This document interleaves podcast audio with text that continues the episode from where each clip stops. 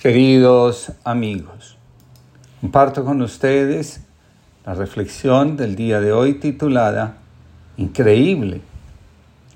La espiritualidad es un camino que permite la integración de las partes disociadas o traumatizadas de nuestra psique. La disociación es una sensación subjetiva de incertidumbre o perplejidad sobre nuestra propia identidad. La persona disociada tiene dificultades para definir quién es, qué quiere hacer con su vida, qué decisiones tomar. La disociación es el resultado de una experiencia traumática que por la fuerte carga emocional que desencadena abruma a la persona. No se sabe cómo actuar, qué decir, qué camino tomar. En la mayoría de los casos, la disociación es un mecanismo de defensa una forma de evitar la angustia y la ansiedad.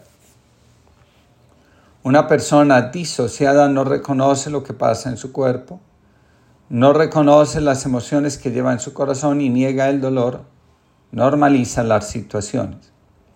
La mayoría de las veces, las personas disociadas sienten su cabeza llena de voces de todo tipo que le recriminan, la culpan, le aconsejan y le atormentan inmisericordiamente.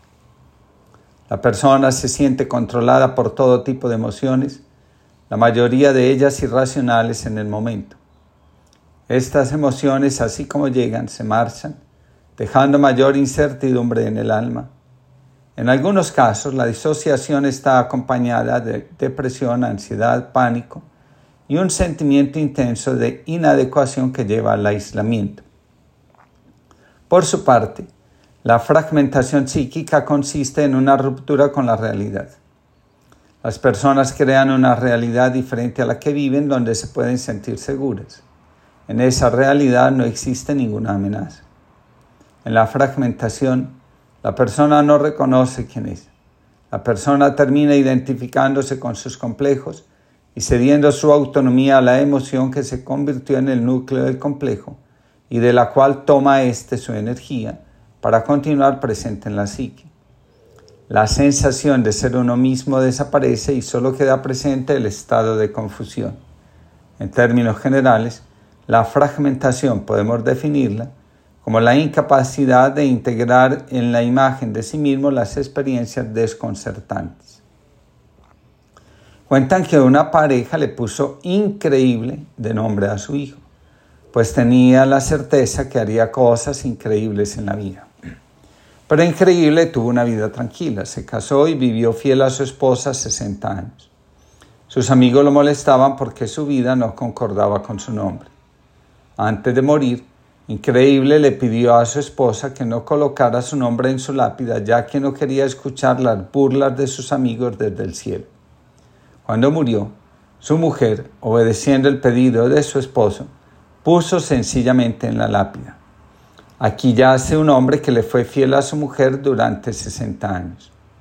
Paradójicamente, cuando la gente pasaba por el cementerio y leía la lápida, decía, increíble. Thomas Merton, monje trapense, insiste una y otra vez en la importancia de presentarnos cada día completos ante Dios. Según este autor, maestro espiritual, la única forma de reconocer a Dios como Dios consiste en reconocernos a nosotros mismos como uno, sin disociación y fragmentación. Quien se sabe uno consigo mismo, también se sabe uno con Dios. En el libro Fuentes de la Contemplación, Thomas Merton señala, el verdadero karma yoga consiste en hacer el trabajo reconociendo que hace parte de nuestra humanidad y no es algo sobrenatural. El trabajo es un karma yoga cuando es el camino que nos conduce a la unión con Dios. La tarea de ama de casa, el trabajo de un comerciante, el de un cestero, el de un labriego, cualesquiera que sean los deberes que tu situación de vida te imponga, pueden transformarse en una manera de estar unificados. Lo anterior significa reconocer que las cosas que hacemos no son simplemente actos individuales, son parte del universo que constantemente está en actividad. El mundo, según el hinduismo, es una danza permanente. De ahí que Shiva, su dios, sea representado danzando. El ser humano está integrado al movimiento del universo cuando todavía su acción es una contemplación de cómo Dios, cuando crea, se recrea.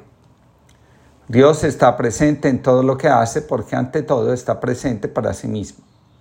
Dios siempre está contemplando, es decir, está presente, es uno y todo es uno con Él. Nada está separado de Dios y Dios no está separado de ninguna de las cosas que ha creado. Todo está impregnado del amor de Dios que al crear estaba amando. El trabajo es fruto de la oración cuando es una fuente de alegría, de disfrute, de recreación. Lo contrario lleva al estrés. El estrés, el agobio y el cansancio revelan que el trabajo se convirtió en una carga y en él está faltando el alma y el amor. Dice Tomás Merton, si haces las cosas sin estar presente en ellas porque estás dividido, el precio a pagar será la falta de creatividad y el cansancio agotador. Cuando vivimos de afán sin detenernos, preocupados como si todo se fuera a acabar en el instante, dice Thomas Merton, estamos eligiendo el sufrimiento. Un sufrimiento que tiene una doble polaridad. Por un lado, sufrimos porque nos sentimos agotados, sin tiempo para descansar, para dedicarnos a lo fundamental y por otro lado, porque las cosas no quedan bien hechas, porque sentimos que no hicimos lo suficiente.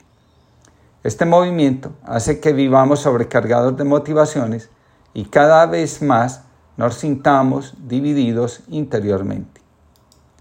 No llore la semilla que caída al borde del camino fue engullida por los pájaros. No hagas duelo por aquellas que se secaron al germinar por falta de profundidad. No te entristezcas por la simiente ahogada entre zarzas y abrojos. Tú, en cambio, alégrate y celebra las semillas que dieron el 30, el 60, el 100 por uno. Y agradece cada día al sembrador que sale a sembrar sin mirar la tierra en la que siembra. Antonio Borges Colombo. Que tengamos todos una linda jornada.